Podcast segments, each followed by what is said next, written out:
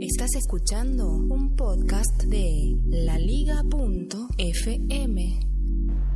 Emitido el 16 de diciembre de 2015.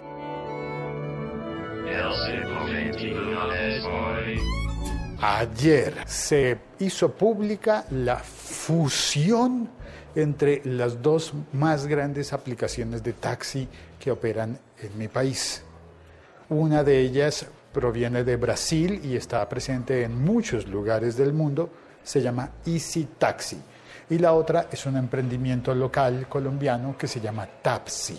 Durante un par de años, diría yo, han estado esas dos aplicaciones codo a codo, compartiendo el mercado, y uno podría creer que de esa manera también han estado siendo competencia disputándose la fidelidad de los taxistas y de los pasajeros de taxi. Uy, tienen un desayuno de trabajo todos los del departamento y no me invitaron. No, mentiras, mentiras, no, no, no tienen que invitarme. No hacía falta que me invitaran ese chocolate delicioso que tienen ustedes ahí con croissants. Estoy describiendo todo para que la gente sepa al otro lado del mundo la envidia que tengo en este momento. No, mentiras, gracias. Me ofrecen un, quesadillo, un queso relleno de... ¿En serio me lo vas a regalar? Gracias, Lili, mira, muchas gracias. Han calvado mi envidia con un quesito relleno de bocadillo de dulce de guayaba. Ay, qué bien. Y voy a pedirme mi café. Lo que pasa es que les he pillado justo en el sitio enfrente de la máquina, entonces era mi paso predecible por aquí, a venir a buscar mi café. Bueno, pues taxi, em, como emprendimiento colombiano, eh, ha estado funcionando muy bien y creo que la competencia, si se puede llamar competencia entre las dos aplicaciones, ha sido sana en la medida en la que han estado eh, tratando de mejorar sus servicios cada vez más a partir de de las cosas que hace el otro, ¿no? Entre Easy Taxi y Tapsi. Pero de alguna manera lo que ocurrió espontáneamente es que todos los taxistas de las ciudades colombianas usaban las dos aplicaciones. Y adivinen qué, los usuarios también usábamos las dos aplicaciones. Aunque había personas que querían más y que gustaban más, uno al final termina sintiendo más simpatía por una de las dos.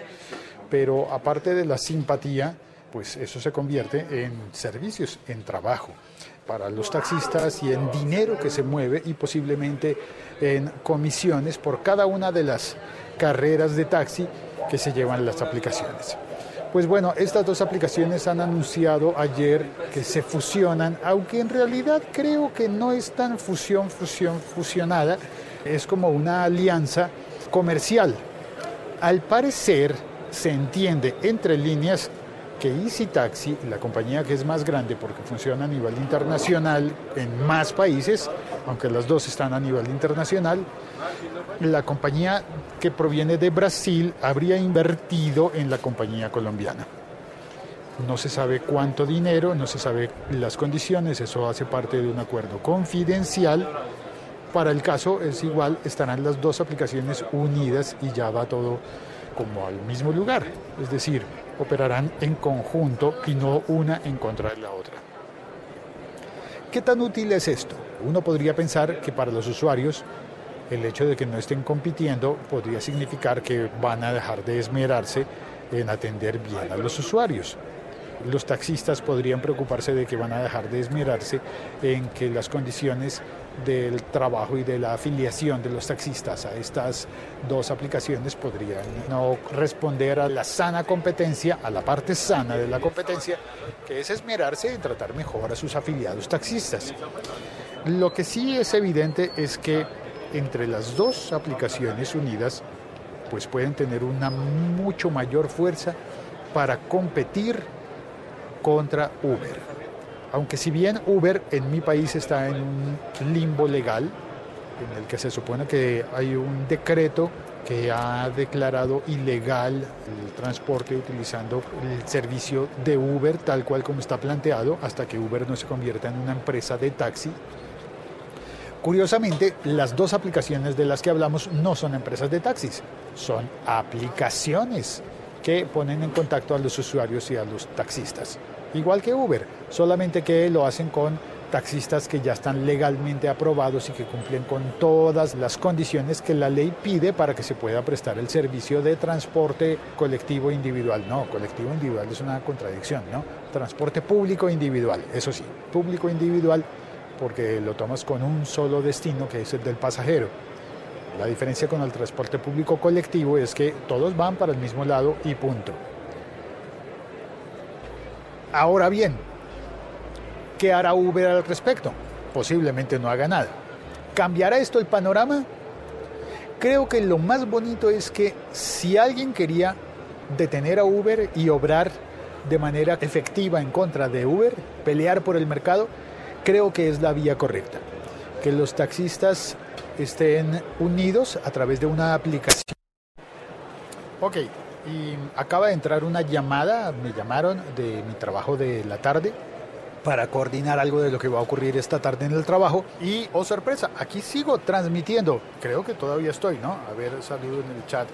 Espérate, yo pongo la música y voy a saludar al chat.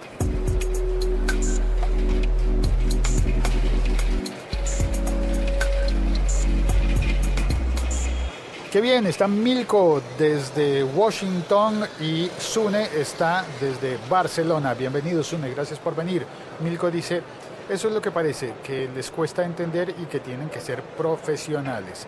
Gracias Milko. Eh, aparte, eh, lo que acaba de ocurrir es una demostración de que la transmisión sigue, continúa y no se corta a pesar de que entre una llamada telefónica a mi teléfono. Yo sigo hablando por teléfono contigo, con Alejandro. Dice, sí, se escucha, se cortó un poco, pero ya, buen día Félix.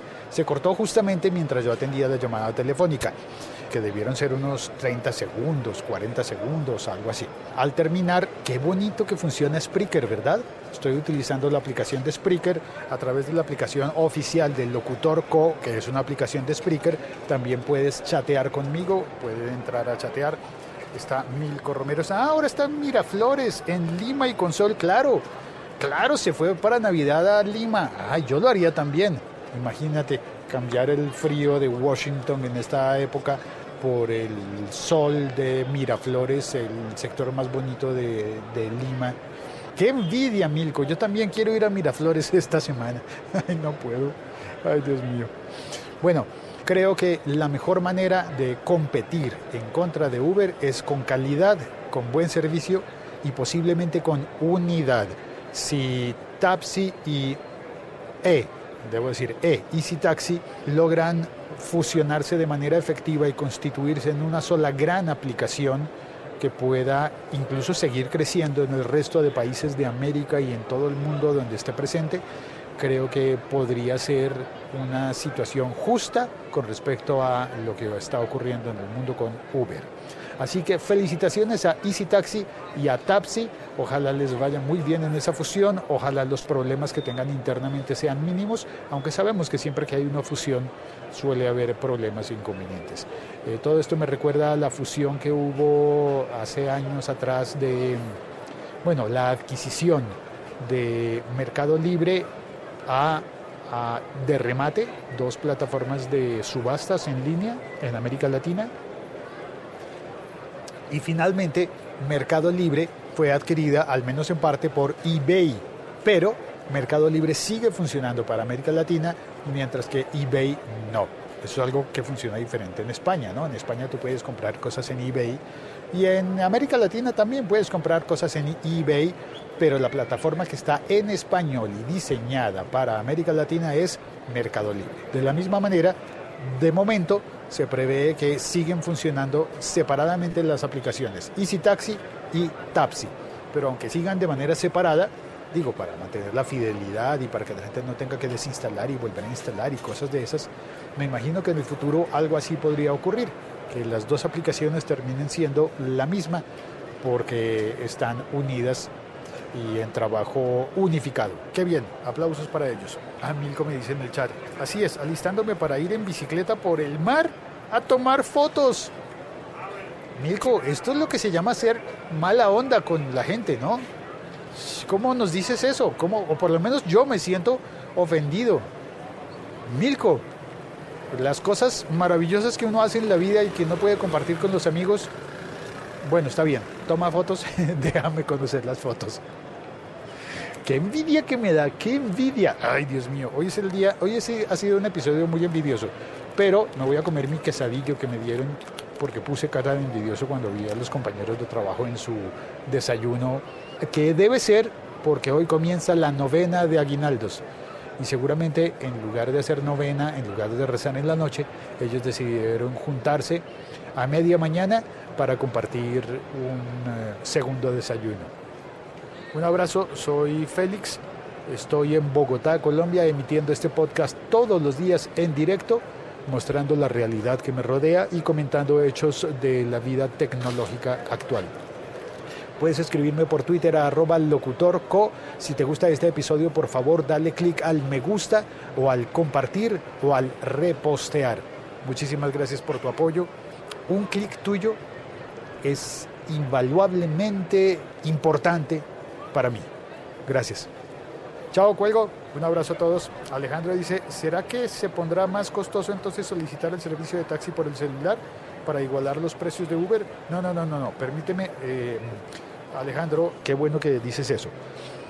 El Uber en Colombia tiene varios servicios. Uno de ellos, que es, es ilegal porque utiliza vehículos privados para usos públicos, con seguros privados para usos públicos.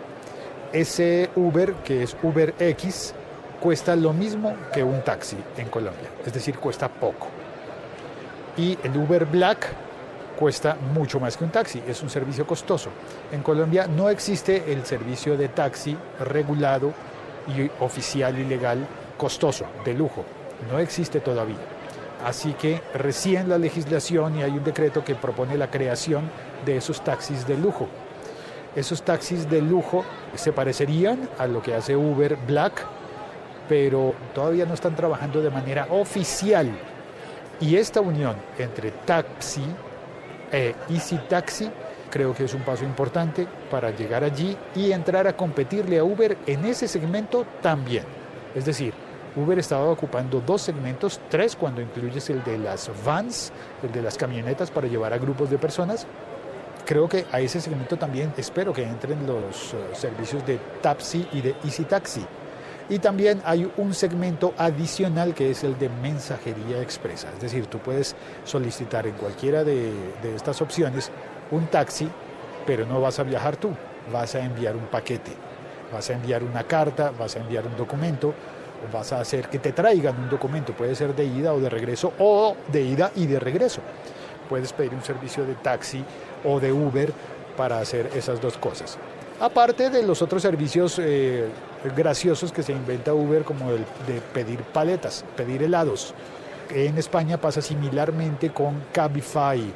Cabify, por ejemplo, ha estado haciendo una campaña para llevar regalos a Caritas, para que la gente compre regalos y los envíe como donaciones a Caritas y pida un Cabify y los envíe en un Cabify que no tendría costo porque es una parte de una donación. Creo que eso hace parte de campaña de promoción para que la gente conozca más Cabify y para que los, lo usen más y de esa manera pues Cabify dona esos servicios para ir a entregar los regalos y donaciones de la gente a eh, Caritas. Bueno, qué episodio tan largo, ya me voy, cuelgo, gracias por oírlo, un abrazo, soy Félix y nos oímos mañana, ¿te parece? Chao, cuelgo. Feliz Navidad.